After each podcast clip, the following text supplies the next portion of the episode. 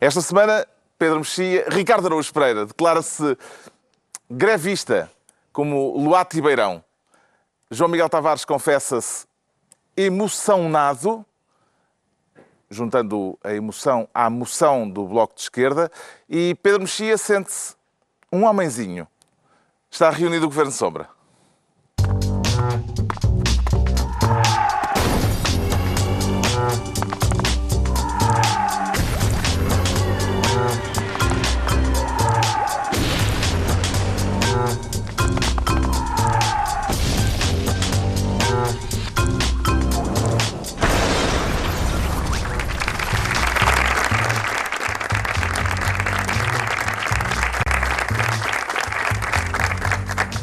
Ora viva, sejam bem-vindos. No final da semana em que ficou confirmado que Donald Trump vai mesmo ser o candidato do Partido Republicano na corrida à Casa Branca. Não vamos falar disso desta vez, mas devemos ter eh, ocasião para tratar desse tema. Esta é também a semana em que o Ricardo Araújo Pereira quer ser Ministro das Obras Públicas. E já sabe o que quer construir, Ricardo Araújo Pereira? Já, sim, senhor. Então? Já é... Não, quer dizer, não vou construir nada. Não? Pontos, Aliás, a estradas? vida... É, sim, não, é, é por causa do túnel, não é? Do túnel, eu... Do Marão. Do Marão. Eu gostei de ver... O maior túnel da Península Ibérica. Uh, Portugal! Portugal! Todos! Bom, hum, mas eh, o que é que se passa? É que eu acho que o... há aqui três personagens envolvidas nisto e eu sou, eu, eu sou um escansão de convites, por isso tenho um, um palato muito apurado. E o que me parece é o seguinte: Costa esteve bem a convidar, Sócrates esteve mal a aceitar e Passos esteve mal a recusar.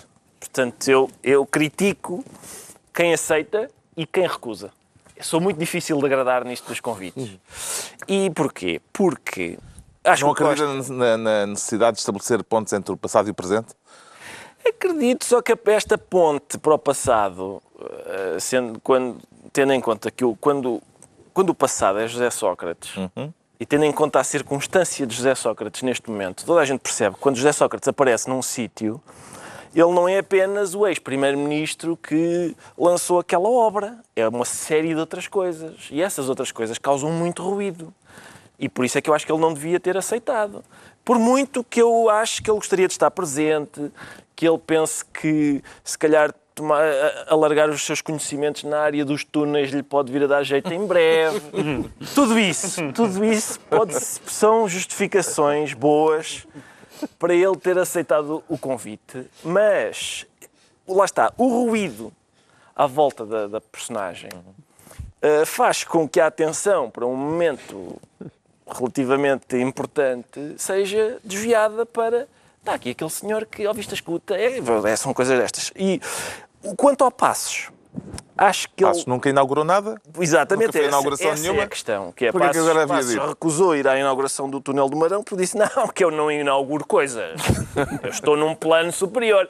E nisto, como é óbvio, alguém pôs no Google Passos Coelho inaugura, entre aspas, e devolveu 50 mil resultados. Passos Coelho é uma pessoa que até na qualidade de ex-primeiro-ministro foi inaugurar uma escola que já tinha sido inaugurada. E, portanto, vir com esta superioridade moral relativa a inaugurações, dizer, não, eu, para mim, não convidem para inaugurações, que eu... E depois toda a gente esqueceu-se. Ou, ou se esqueceu, ou pensa que as pessoas não têm internet em casa. É muito fácil ver. Foi de coisas, não é? até troços, troços de autoestradas ele inaugurou. Aquelas, uma, uma, uma coisa lá, como é que se chamava aquilo, a- pá? Uma espécie de Disneylandia em que ele vai lá com um Exato. barquinho. Nós passámos essas uh, Exato. imagens na altura. Exato. Eh, E, portanto, E aquela, na- na- uma coisa qualquer no Portugal dos Pequenitos, não sei se era uma inauguração, mas Não, também... ah, e uma, inaugurou lá uma coisa da, em ferro forjado da, da Joana Vasconcelos, acho eu. Ele inaugura tudo, inaugura tudo. E agora é esquisito com túneis. Mas Não, ele não disse que não inaugurava nada. Eu acho Disse, que é... Disse, disse. Nada de nada. Nada Disse, de nada. Ele Mesmo foi. nadinha porque- de não, não, nada. foi, a frase era bem construída. Era nem, nem pontes, Nem nem, pontes, estradas, nem nada. Nem coisa nenhuma. Nem coisa nenhuma. Está bem, isso inclui então a Joana Vasconcelos. Inclui tudo, inclui tudo, exato. No nada. Ele nunca inaugurou a Joana Vasconcelos. Não, ninguém falou nisso. Não É, por esse Não iríamos por aí, acho eu. não Acho é? que não, acho que Os comentadores não iriam, agora o moderador. O problema é, é o costume, é quem modera o A moderador. hora já é tardia. É, não, não, sei se, não sei se isso vale justificação. Bem, eh, parece-lhe que foi reatada eh, a relação eh, a ligação direta entre Costa e, Passo, e hum, Sócrates Oh, com esta inauguração? Mais perguntas para mim, é que eu já não tenho mais nada. É, foi reatada, vamos lá ver, se calhar foi reatada, foi reatada. Eu não vi nenhuma sei se- imagem em que estivessem os dois em simultâneo. Provavelmente é porque o Costa, andou, o Costa tem um tipo ao lado dele a dizer "Shh, vai para ali, que o Co- vem aí o Sócrates. Sai, sai. De certeza que andaram a fazer esse jogo de gato e do rato. tirar selfies, eu vi. É umas imagens de umas selfies com o Paulo Campos e tudo. Com certeza. Então, Surpreendeu aquele- que Costa tivesse eh, convidado eh, José Sócrates? Surpreendeu um bocadinho no sentido em que eles pareciam que já tinham sido melhores amigos. E acho que já foram melhores amigos, não é? Mas eu, ao contrário do Ricardo, não tenho nada contra. Eu até gosto que José Sócrates apareça nestas coisas. Por, por um lado, porque eu gosto de ver José Sócrates. Ah, gosto genuinamente. Eu não quero que ele desapareça do espaço público. Acho que a cara dele é necessária, que os portugueses estejam sempre a ser confrontados com ela.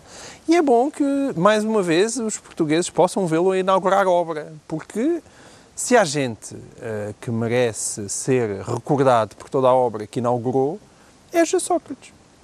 E, e foi muito engraçado, porque José Sócrates de facto continua igual a si próprio.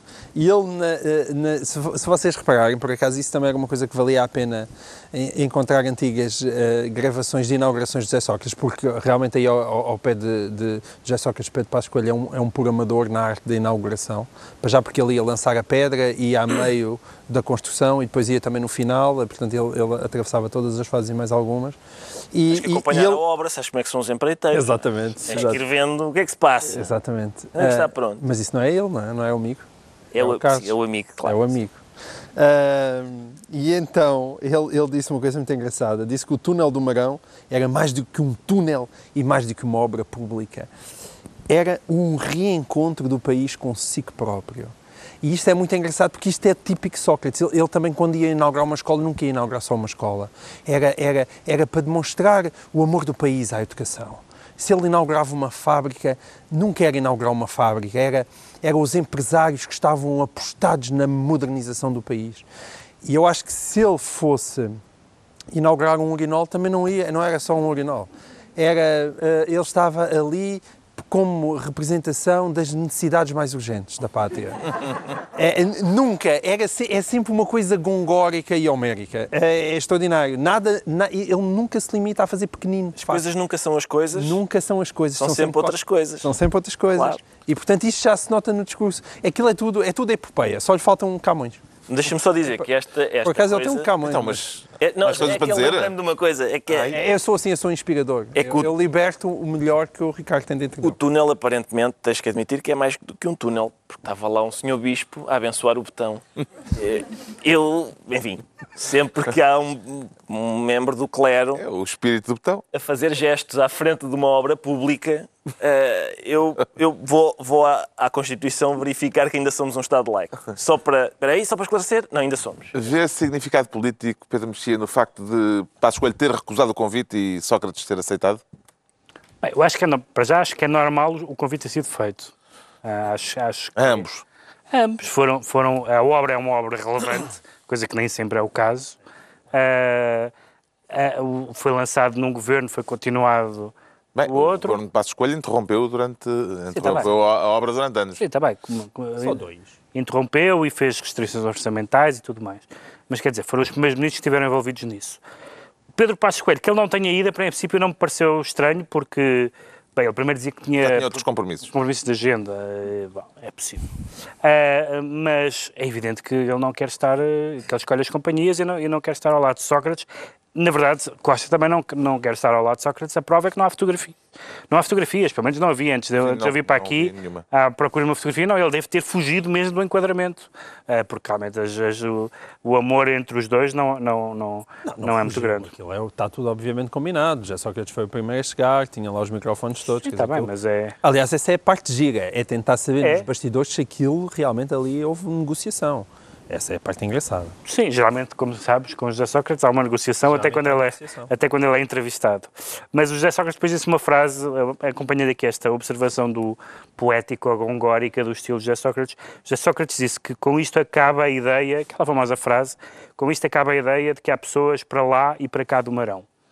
Na verdade não acaba, elas atravessam, mas quer dizer, continua, continua a haver, isso lembra-me aquele, aquele O Marão continua lá. um comentador desportivo que se referia a uma equipa eh, russa ou coisa do género como uma equipa do ex-leste.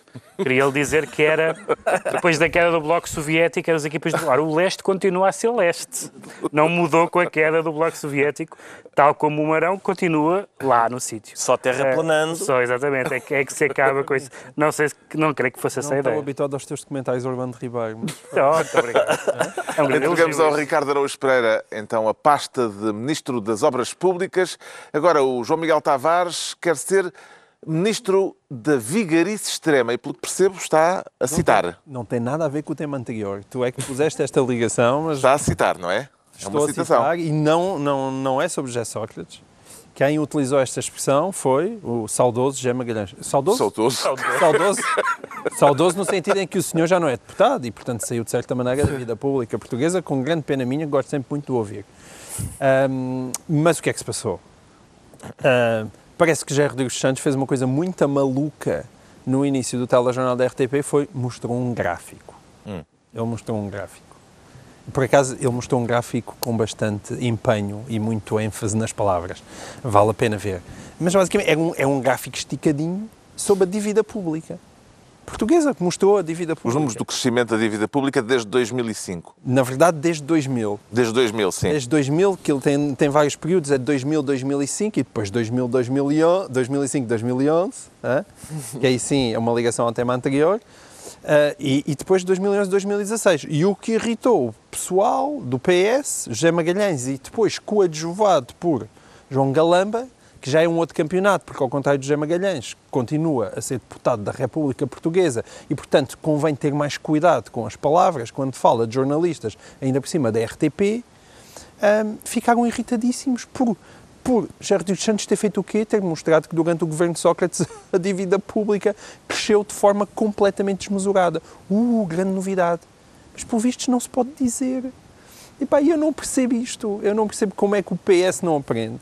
Não percebo João como Galamba é que o eh, PS continua a negar o aquilo facto que é óbvio. de José Rodrigues Santos ter falado de uma dívida oculta ou escondida É verdade. eh, que teria a ver, segundo João Galamba, com critérios eh, que se alteraram, entretanto, eh, Sim, de apuramento da dívida contas, a nível europeu. Porque, como todos nós sabemos, mas não é só o governo PS, é o governo PS, PSD, todos os outros, evidentemente empurraram as- a, a dívida para as empresas públicas que não. Que, que, que, segundo os critérios, eh, ficavam de fora do perímetro orçamental para aquilo que contava no déficit, não é? Parece que Ah, até a Dilma mas- faz isso, não é? Eh, Parece. Segundo, não, temos, isso aí- mas isso- segundo temos sabido, a pedalada. não É pedalada. A pedalada fez também se pedala. Mas e depois toda a gente voltou a cair em cima de Jair Rodrigues Santos. Eu já aqui falei uma vez do tiro ao José, parece que é uma atividade que o PS, ao qual o PS se dedica, desde Jair Rodrigues Santos, lá está, resolveu fazer uma entrevista um, bocadinho mais musculada ao senhor do tema anterior. E, e desde aí embirram com o homem, mas tantas, tantas vezes, que eu não consigo perceber. Qual é a grande vantagem de Jair Rodrigues Santos? É o facto de José Rodrigues Santos ser um péssimo escritor, mas aquilo dá-lhe imenso dinheiro e ele não precisa do dinheiro da RTP. E isso dá aquela liberdade que todos nós desejamos ter, que é podemos dizer o que nos apetece e fazer o que nos apetece enquanto jornalista. É patético nós acharmos que vivemos num país em que um jornalista, pivô de um telejornal, não pode abrir um telejornal a mostrar o crescimento da dívida pública nos últimos anos. Como se isso, aliás, não fosse um tema presente no nosso cotidiano. Isto é um caso sério ou uma questiúncula, eh, Pedro Mexia? Bom, nem uma coisa nem outra. Não é sério, não é sério, mas não é, só não é verdadeiramente também uma questiúncula porque já são vários casos sucessivos.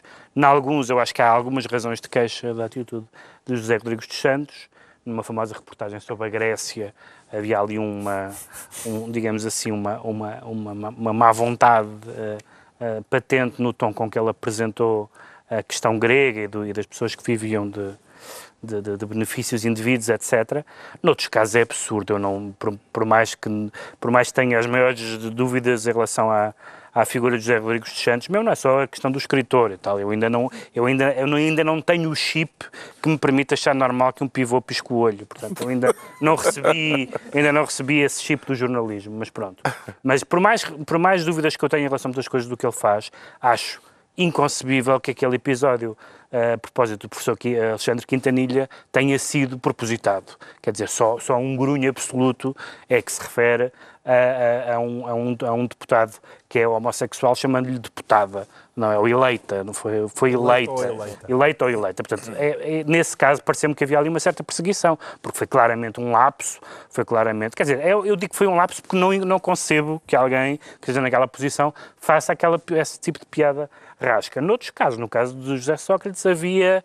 tenho sentimentos divididos, porque eu acho que ele, na verdade, ele esteve bem em, em, em fazer-lhe uma. uma um, digamos assim, um contraditório, só que aparentemente, lá está, vamos, voltamos outra vez à questão das negociações, aparentemente o espaço televisivo que tinha sido dado a José Sócrates tinha sido combinado sem contraditório, em que alguém simplesmente lhe passava as bolas e ele, salvo seja, e ele... eh, Desculpa. O salve seja que estragou tudo. Claro, estava... E não foi- ninguém tinha reparado. E não bem, foi o Carlos. Vaz Marques.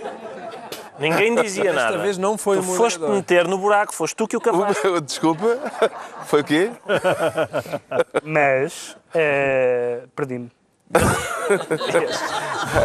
Mas isto é o Estavas a falar caso. sobre o espaço de comentário que depois de repente se transformou num Sim, espaço de não, verdade, eu acho que se, se aquilo tivesse sido uma entrevista ou se fosse uma, um debate, eh, um debate não fazia sentido porque ele é jornalista, mas se fosse uma entrevista fazia sentido a postura que ele tem. O que se, o que se- o que se discutiu na altura era se, se, se ele não estava a fugir ao que tinha sido combinado.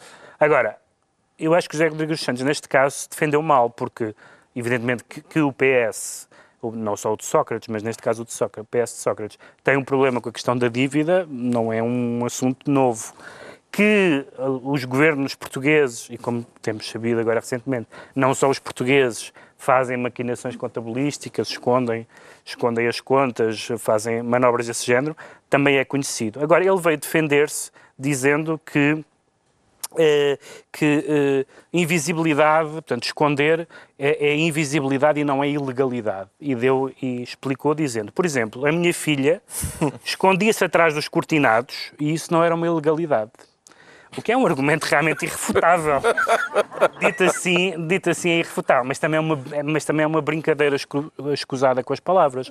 Porque Eu é, acho que é uma metáfora ao nível do, do, dos da sua obra literária. Sua obra Não. Pro- provavelmente, mas ah, ah, ah, de facto, ah, di- como aliás noutros assuntos dos quais estamos aqui a falar, como os offshores, etc., a, a- a- a- a di- a diferença entre uma manobra mais ou menos assumida que toda a gente faz e que é mais ou menos tolerada e a ilegalidade não é líquida. Nós vemos que muitas destas pessoas dos offshores eram simplesmente, são simplesmente pessoas à procura de um regime fiscal mais favorável, como várias pessoas fazem, e outras queriam fugir ao fisco à grande e fu- fugir eh, eh, e esconder dinheiro de operações às vezes ilegais, etc. E no caso da dívida é muito diferente haver umas pequeninas manobras orçamentais que de facto nós sabemos em Portugal como que são reincidentes e e- e- e esconder. Esconder tem, uma, tem um cunho de ilegalidade e não é com, a- com o argumento da filha do cortinado que se resolve isso. Portanto, eu acho que ele também depois não quis assumir. Eu acho, eu acho normal que ele tenha mostrado o gráfico, mas também acho normal que ele, que ele assuma isso de uma forma mais, mais confrontacional. Quando foi confrontado, fugiu, fez-se desentendido. Isso eu não percebo bem. Aquilo porque ele, ele, Não, ele, assumir, estava num registro puramente assumir- afirmativo. Assumir, É- mas assumir nesse sentido. Assumir nesse sentido. Qual é o O problema? registro dele era simplesmente informativo. não é? Mas- ele, ele quis fugir, Mas porque eu- ele, ele mas porque quis recusar que aquilo fosse um espaço opinativo. E ele disse isto foi, é puramente informativo. Esconder- Ou seja, lá, esconder ou ocultar, Sim, ou seja, sim. qualquer, tem um, tem um ah, não, cunho. não, não, não. Não, as palavras em política não são neutras. Mas ele não é político, é jornalista. Não, mas, mas a matéria de que ele se ocupou é política. Portanto, é normal.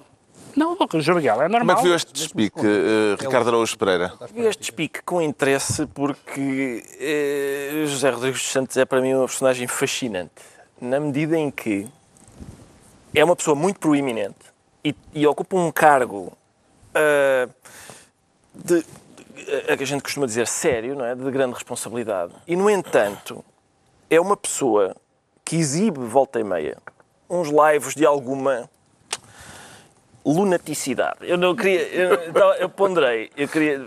Bom, vamos ver se me safo com lunaticidade. Que são, por exemplo, eh, eh, toda a gente conhece certo excerto de um livro de, de, de José Rodrigues dos Santos que desvenda uma mente relativamente perturbada, que é quando o autor, sopa. o autor, enfim, revela o diálogo entre duas personagens, uma das quais diz à outra: gostaria imenso de fazer uma sopa de peixe com leite das tuas mamas.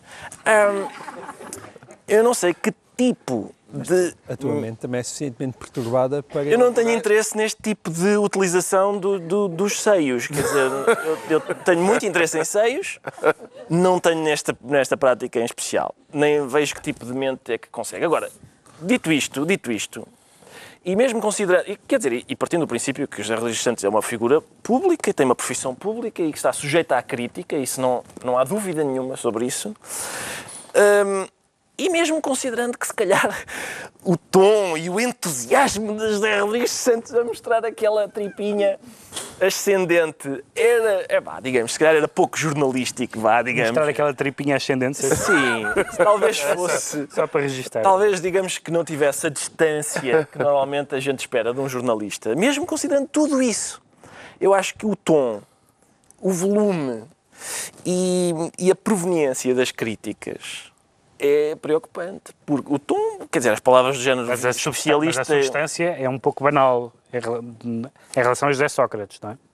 É, ou seja, um tipo de crítica que, se lhe, A José Sócrates, eh, que, que já lhe foi feita. Não, a história da. Ah, certo, sim, claro, claro. Mas, é- de mas José eu... Rodrigues Santos, quando apresentou o gráfico. A, subst... não, a substância da questão. Não, não, eu agora estou a falar de outro Está a tom. falar dos tons da crítica de Já passei para outro tom. Agora estava a falar do tom dos críticos. Estava a falar do tom... Estava a tentar perceber o que é que o Pedro eu estava. eu estava a falar do tom do, do, tentar do, dizer. do José Rodrigues Ah, não, não, pois. Não, já, já não, tinha passado estava para o a tom. falar do tom o tom das, dos- do- dos- das José críticas, para o volume das críticas e para os críticos em si.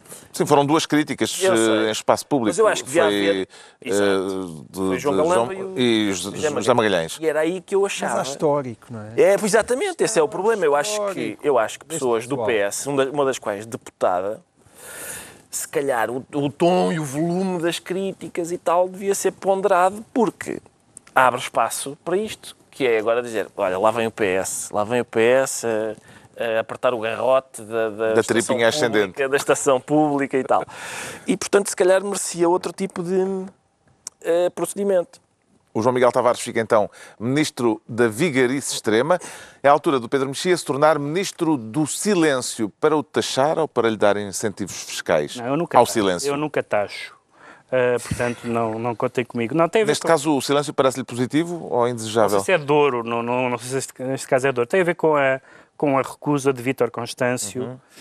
em uh, depor na comissão de inquérito, uh, na comissão Isto é uma parlamentar. questão jurídica, pá. Isto ainda bem que isto tem Não. entre- entrega a um jurista. Não, não, não, então está mal entregue. Não, não é, não é verdadeiramente uma questão jurídica, porque, como, como acontece em, em tantos assuntos desta natureza, tem uma parte jurídica, mas não é a parte mais interessante. Alega Vítor Constâncio. Por isso tu abandonaste o curso. Com certeza, não abandonei o curso, mas abandonei o direito. Peço desculpa. Eh, Atenção, Pedro Mexia acabou o curso. sim, muito obrigado. Eh, O vice-governador do Banco eh, Central Europeu vocês não me deixam acabar, cara. recusou-se. Desculpa lá. eh, Sei lá. As pessoas podiam estar a ver isto em casa e de ah, querem ver que ele não me acabou ao caso Banif. Estavam chateados.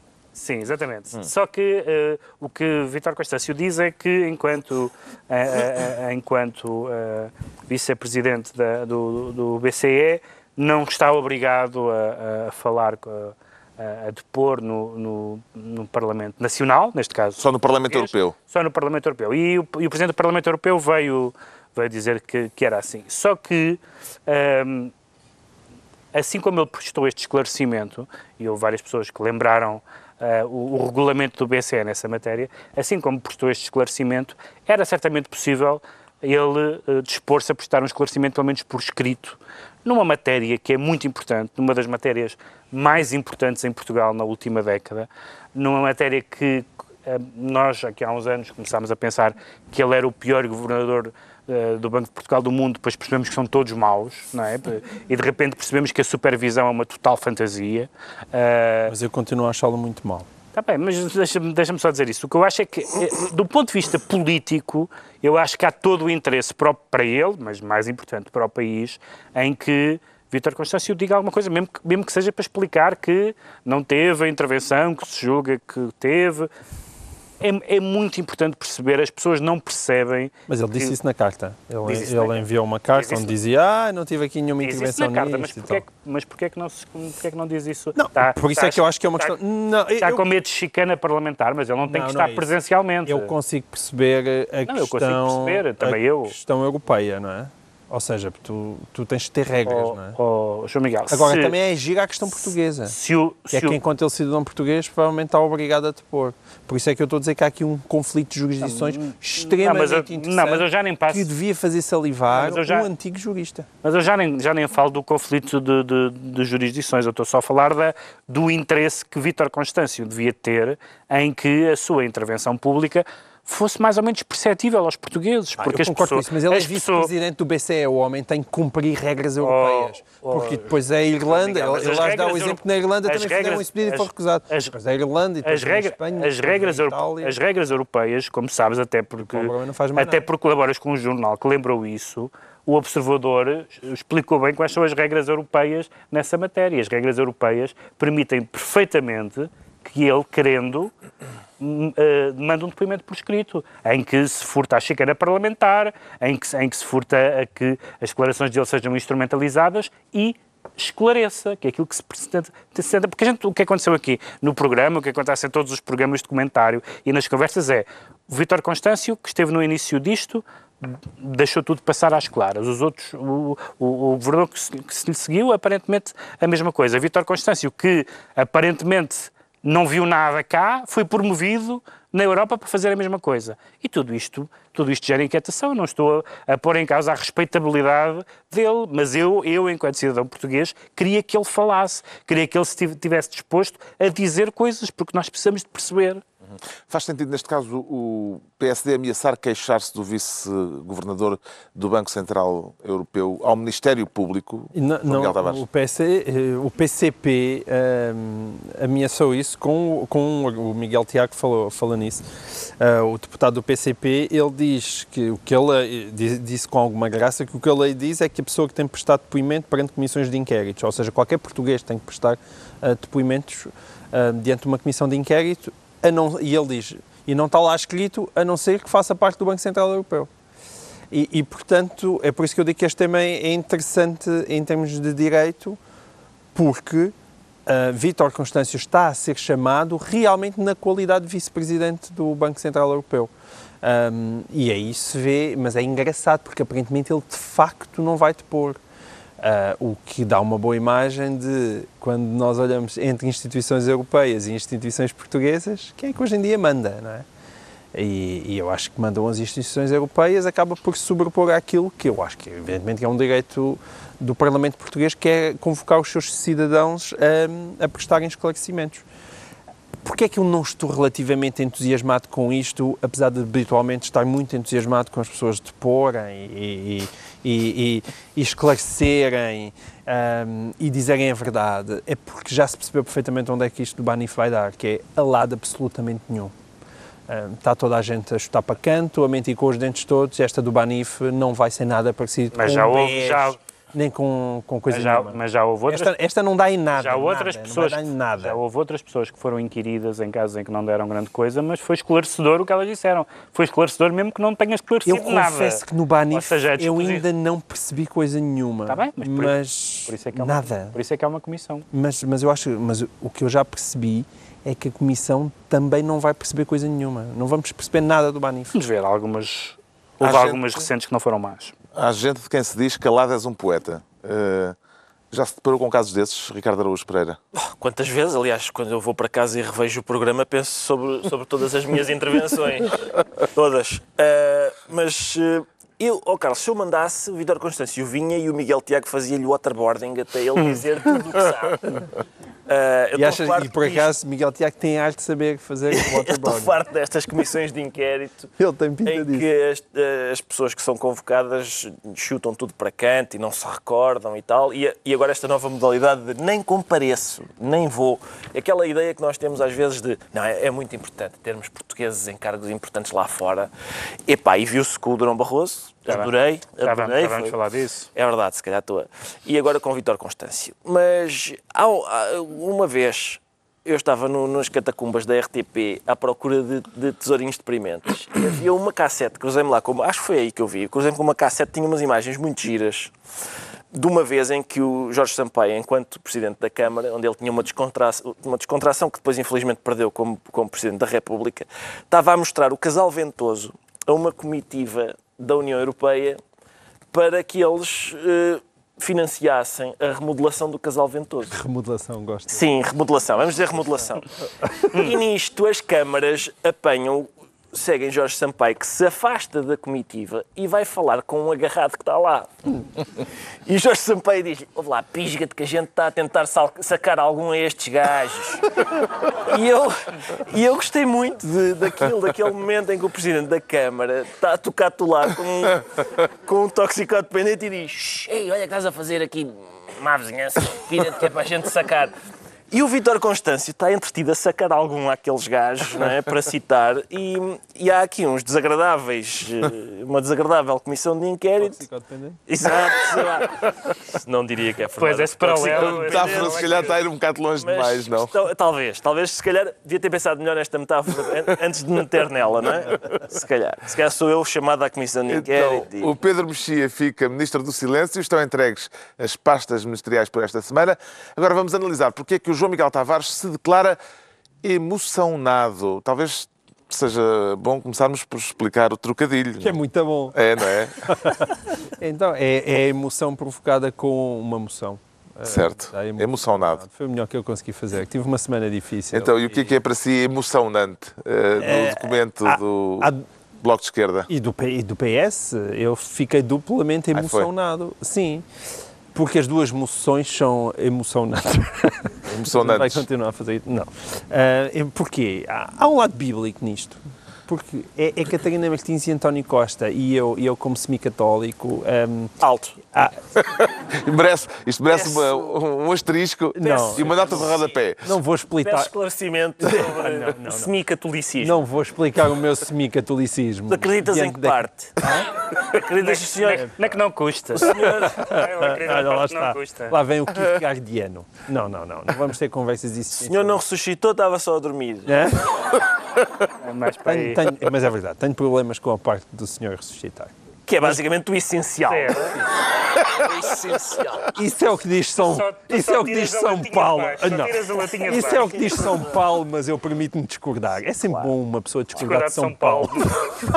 não, não acontece todos os dias na Tanta televisão. vez, vez. Ahm, mas o que é que se passa? Há aqui uma cena bíblica que é os, os cegos veem e os coxos passaram a andar e os, e, os, e os mortos também estão a sair do túmulo. Porquê? Porque na verdade são duas moções de dois políticos que tinham tudo para estar mortos e estão vivíssimos. Isso é muito bonito. É uma parte, digamos assim, teológica da política portuguesa. Porque, se bem se recordam, por um lado, Catarina Martins, é impressionante o percurso que ela fez, não é?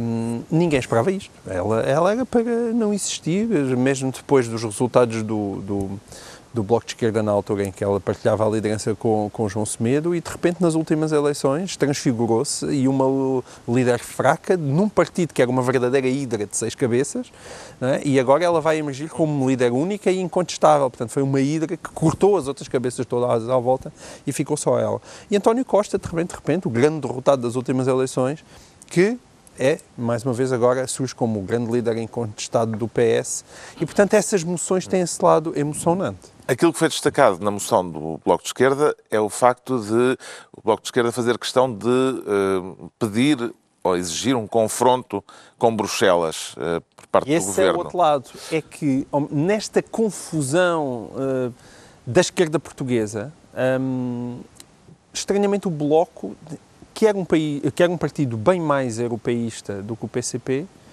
acaba por se estar a aproximar das posições do PCP.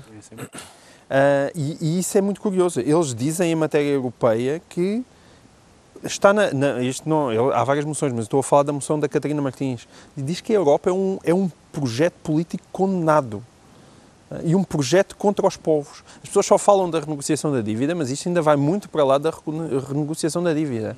É mesmo um olhar de uma Europa falida enquanto projeto político. Catarina Martins já veio uh, esclarecer que não há qualquer intenção de criar problemas na chamada geringonça. Ah, não, não, nenhum. Então só dizem que isto da Europa não, não presta para nada e que, quer dizer, realmente nenhum problema.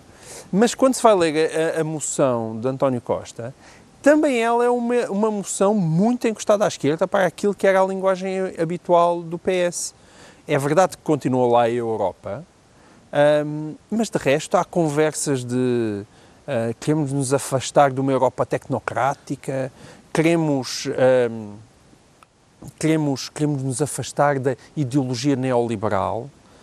Um, Isso é novidade no não, é, é, não, é dito assim, é. Não, não é uma, isso não é uma novidade é uma, no discurso do João Galamba e de Isabel Moreira. Tudo isso são banalidades, não, politicamente. Não, não, é completamente diferente tu ter. Isto, isto era o discurso da esquerda, esquerda do PS, que de repente se está a transformar no, no, no discurso do PS oficial.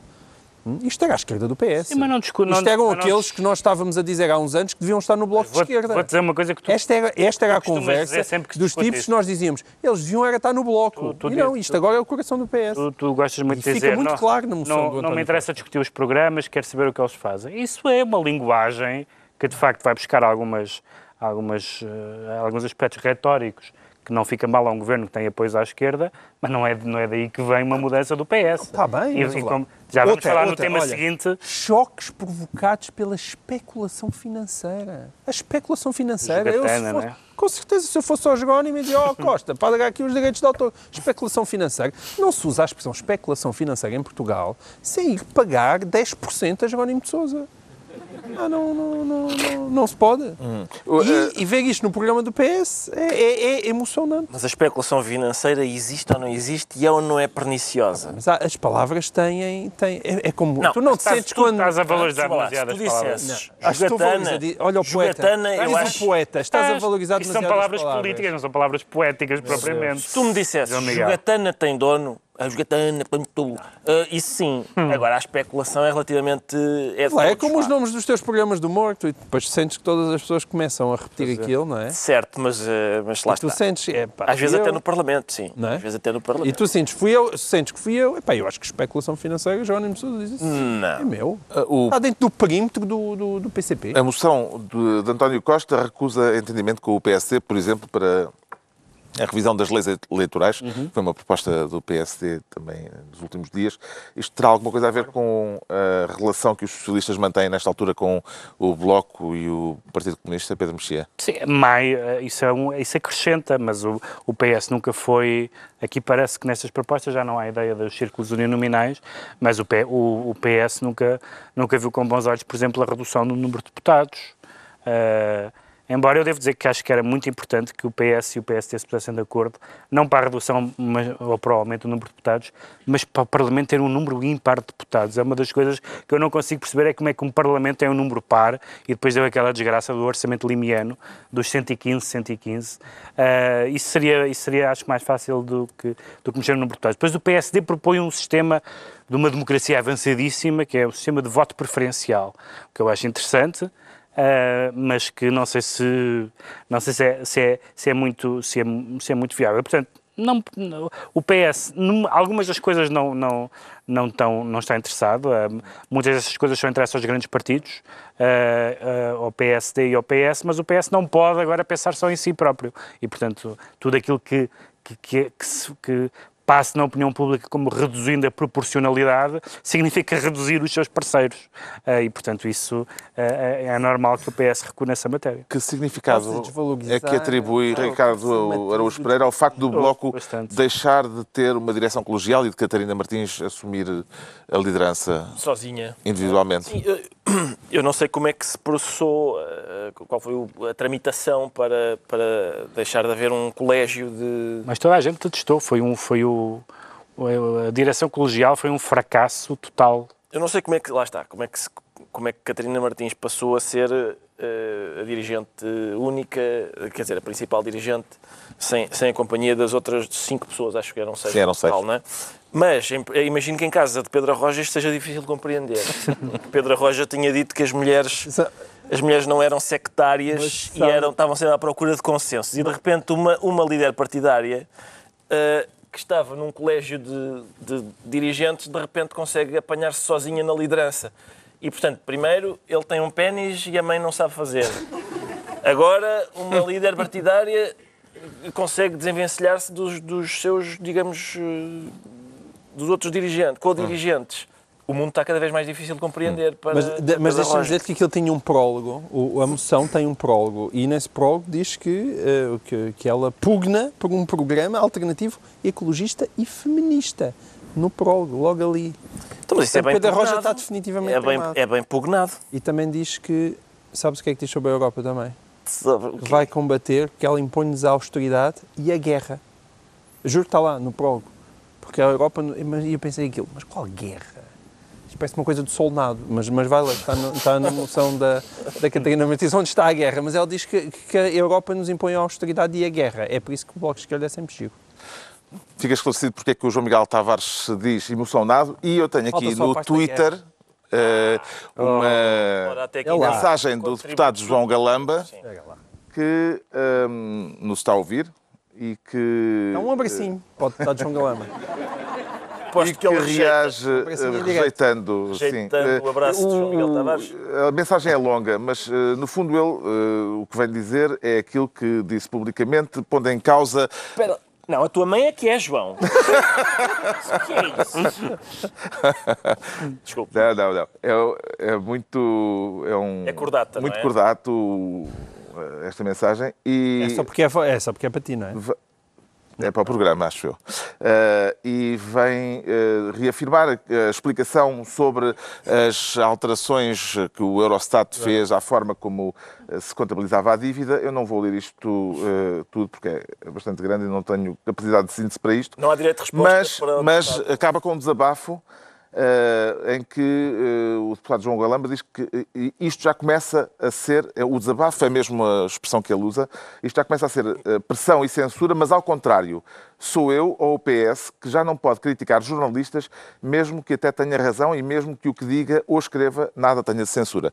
Eh, é a resposta àquilo que foi dito eh, no espaço público e também aqui eh, em relação a isto, porque diz o deputado João Galamba, o único caso em que se pode falar de dívida escondida foi a parte da dívida, da dívida na Madeira, nesse caso, sim, ocultou-se dívida, não havia registros de despesa, não havia faturas, não se contabilizou dívida, etc, etc. Como disse Rodrigo dos Santos, havia dívida escondida, mas só nesse caso. Mas é que o, o, o gráfico não era sobre isso. Isso foi realmente uma expressão que ele Mas, usou a- mas o comentário de João Galamba, de João eh, Galamba quando reagiu ao gráfico, tinha a ver com esta parte, com a questão de- da dívida escondida. Ele comentou e... Mas o resto, com o resto ele concorda tudo. Não sei. Tá. Não, não, é só, é só, não se é só sou- esse o não problema, sou não, tem intérprete, problema nenhum. nem- Ainda bem, pelo menos admitem que, que, que Atenção, o meu sonho Sócrates era João Galamba vir, o Pedro Mexia e eu retirávamos. e vocês, porque isso, isso sim era, eu, eu acho que isso tinha, era uma iniciativa valorosa. Ah, outra hipótese que a gente pode fazer é voltar aos tempos em que o programa não era em direto. Porque ninguém, ninguém nos podia corrigir ou fazer comentários. Nós íamos para casa e alguém dizia ah, é estupidez o que tu disseste, Tony. E, já, e não, havia, não havia hipótese nenhuma para isto. Mas isto é ótimo, pá. É, então. Interativo. É, estamos aqui, tu cá, tu lá. Exatamente. Pronto, o João Miguel Tavares então ficou emocionado com as moções. É verdade. O Pedro Mexia Mas sente-se também fica emocionado com o facto sente-se um homenzinho Está a ver o programa, sim. e não vai ter saudades do acne juvenil, Pedro Mexia. Não, por acaso nunca sofri de acne juvenil. Não, isto tem a ver com uma. todos nós, quando a famosa frase do. do ou quando a famosa atitude do Pedro Nuno Santos, na altura apenas. Pedro Nuno Santos, que agora é secretário de Estado dos agora Assuntos Parlamentares. Parlamentares, ah, da, no fundo, uma forma sofisticada de não pagar, não muito sofisticada, mas de não pagamos, que ele teve aqui há uns anos e pela qual se tornou conhecido, aquilo pareceu uma espécie de, eh, de, de- de encarnação da política entendida como uma espécie de, república, república universitária, não é? De fraternity. Porque não pagamos é, enfim, é o grau zero da política. e o que, é que, o que é que Pedro Nuno Santos veio dizer esta semana? Na, numa entrevista disse que a estratégia confrontacional é errada e fracassou. E, portanto, ele tornou-se um homenzinho claramente. Ele lá o diz que é que disse que ele às tantas também está a ver o governo Ah, de bem, e vai mandar um Twitter não, mas eu estou, eu estou a elogiá-lo, eu estou a elogiá-lo. Eu acho que é muito diferente, que o não, o não pagamos em matéria de dívida está como a paz no mundo nos discursos das missas. É, um, é, uma, é, um, é, um- é uma, é uma criancice, não quer dizer nada, não quer dizer nada. No mundo real as pessoas têm, há compromissos, há contratos assinados, há, há pactos internacionais, etc. Portanto, eh, Há mercados. e ele, neste momento, tem um cargo de responsabilidade, e, aliás, um dos principais responsáveis pela, pela, pela questão da, pelo apoio ao governo, e, portanto, é um cargo essencial para que, para que este governo dure. E veio dizer que não, não afastar a renegociação da dívida, mas só. Portanto, a renegociação e não, já não, não pagamos, e já não a renegociação sequer unilateral, mas no contexto europeu. Ou seja, chegou ao governo e tornou-se sensato. Quando, quando, quando muitas pessoas dizem porque é que os governos de esquerda viram à direita, porque é que muitos partidos de esquerda viram à direita quando são governos? Porque é, é- é evidentemente muito fácil dizer não pagamos, ou é evidentemente muito fácil dizer o dinheiro chega para tudo, ou, ou muitas outras coisas. Quando se está lá e tem que se tomar decisões, e há outras pessoas, e há outros países, e há outras entidades, começa a ser mais homenzinho. Pode ser decepcionante, as pessoas têm um, um gosto mais romântico ou declarativo da política. Mas a política é, é chatinha, a política é, a, política é, a política é de facto uma geringonça, a política é trocar as coisas, algumas coisas nas quais acreditamos, por outras que os nossos parceiros nos impõem, e é isso que é a política. Portanto, eu saúdo eh, vivamente Pedro Nuno Santos por esta frase. Viu a entrevista Ricardo Araújo Pereira? Vi. Pronto. E pronto, e foi a tua, é a tua comunidade. João Miguel Tavares. E, Não viste nada, pá. E vi. Viste a sério? Vi. E eu acho que o- isto que o Pedro disse. Coisas que tu vês na televisão. Isto que o Pedro disse. o, o, eu o te- poder, eh, os cargos de poder dão eh, respeitabilidade e tornam as Não é respeitabilidade, pessoas é, real, homenzinhos, é, como reali diz é realismo. Realismo. Sim, eu, eu. Vamos lá ver. Eu, eu tenho. Este é o senhor da tenho até as pernas lhe tremem, é? porque eu gosto de. Até as pernas lhe tremem. Não, eu, eu, eram gosto, eu gosto de ver Não sei se é um números é arriscados perninhas, mas às tanto lhe e a geringonça, o funcionamento da, da chamada geringonça é arriscado. E eu gosto de ver a maneira como todos os envolvidos têm Claro. feito De acordo? um esforço Estamos de acordo, então. para se manterem eh, no, Equilibrados. no arame, não é? Sim.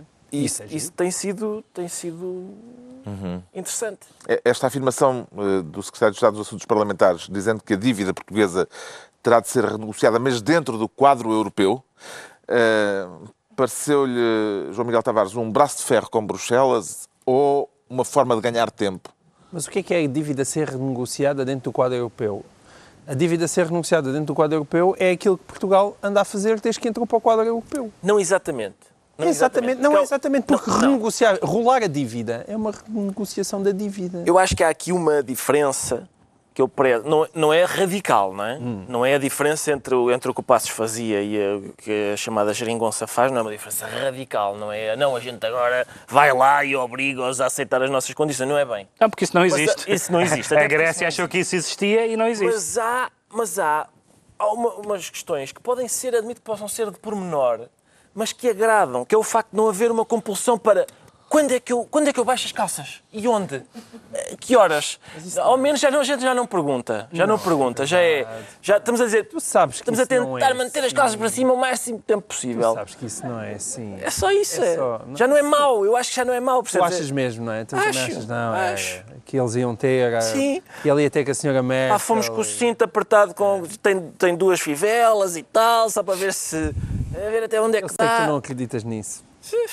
Eu acredito. Já sabemos então porque é que o Pedro Mexia se declara um homenzinho. Agora vamos tentar perceber porque é que o Ricardo Araújo Pereira se sente grevista e que tipo de greve é que está disposto a fazer, Ricardo Araújo Pereira. Eu confesso que não estou disposto a fazer nenhuma. Não era homem para iniciar uma greve da fome, de silêncio, de nudez? Não, não era. E Uma greve de nudez, se calhar, a malta agradecia. greve de nudez, quer dizer, eu não sei exatamente se uma greve de nudez significa nunca mais me despir ou significa andar sempre todo nu. Ah, Eu já fui portador, não sei se te lembras disto, já fui portador eh, da seguinte mensagem dirigida a ti por um jornal. Achas que o Ricardo aceita uh, ser fotografado nu? Exato. Lembras-te. Lembras quando eu telefonei com esse pedido? Lembras-te do que é que eu respondi? Lembro. Um jornal respeitável. Um jornal Apesar de respeitável. certas últimas páginas. Exatamente, exatamente. Mas eh, eu Mas o que é que respondeste já agora que eu não sei? respondi que não, como é evidente, até para não. Não, de repente não pensei que fosse uma fazer... resposta Este mais foi o homem que apareceu na capa da Playboy todo vestido. Não, verdade. vestido, claro. Depois disso a Playboy Um acabou. escândalo, um escândalo. Foste tu que afundaste a Playboy. exatamente, exatamente. Não, mas o assunto é sério. É, o assunto é sério. Pronto. E tem a ver com. Ah, em O Ricardo Araújo Pereira foi esta semana um dos participantes da, ah, numa sessão pública de protesto contra a prisão de 17 ativistas angolanos Exato. em Luanda, ah, E atenção- apanhados em Luanda em flagrante delito de leitura de um livro. Exato. Portanto, foi uma manifestação da, de- enfim, a favor da liberdade de expressão de, de- de pessoas com as quais desta vez eu concordo, mas sem perder de vista que não é pelo facto de concordar com eles que estou a defender a sua liberdade de expressão. Coisa que muitas vezes as pessoas perdem de vista. E isto do grevista tem a ver com o facto de Luati Beirão ter retomado a Exato, greve de exato. fome Eu queria- e acrescentando greve de silêncio e Exato. greve de nudez. Exato. E eu queria reforçar que não era capaz de greve nenhuma eh, e que não tenho. e que me falta a coragem de Luati Beirão. Mas o meu problema é outro, que é. eh, eu acho que, uma, como é evidente, é, é, é difícil fazer este comentário. Mas, eh, porque, não- porque não, não sou ninguém para, para dar palpites a uma pessoa que ainda por cima está naquela situação. Mas eu sinto, gosto de acreditar, que aqueles ativistas vão ser importantes no futuro de Angola. E, portanto, vejo mal formas de protesto que colocam em causa a integridade física deles. Eh, e é- vejo com muita preocupação isto. Nomeadamente a greve da fome. Exatamente. Até porque já houve, já houve uma e, e ficámos todos até à última da hora hum, a temer pelo, pelas consequências daquilo. E eu sei, eu, eu sei que é possível, eu muitas vezes faço essa, essa pergunta a mim próprio, quer dizer, como é que eu me teria comportado se, se não tivesse nascido três dias depois do 25 de Abril, se tivesse nascido 40 anos antes. E, e também me pergunto a mim próprio o que é que pensariam as pessoas que iam presas naquela altura e que, por exemplo, uma pessoa que vai presa no dia 24 de abril de 1974, imagina que vai passar um, longo período na cadeia e não, não, não faz ideia de que o 25 de abril é, é- está ali. Aliás, no dia 24 de abril ninguém sabia que 25 de abril era uma data. E, e, portanto, a questão é, neste momento parece de facto que, este, que isto não acaba. Mas a questão é que há de acabar. Eu, tem, de acabar. não é? O tempo corre a favor de quem, Pedro Mexia? De- dos presos ou do poder de José Eduardo dos Santos? Uh, para citar um grande pensador, que já não sei quem foi, enquanto há morte há esperança. E, portanto, uh, é evidente que os ditadores uh, não são eternos e, e e sabemos como no caso, no caso particular angolano, o desaparecimento de, de José Eduardo dos Santos vai ser um berbicacho em termos de, de sucessão, vai ser uh, uma, uma, situação muito complicada.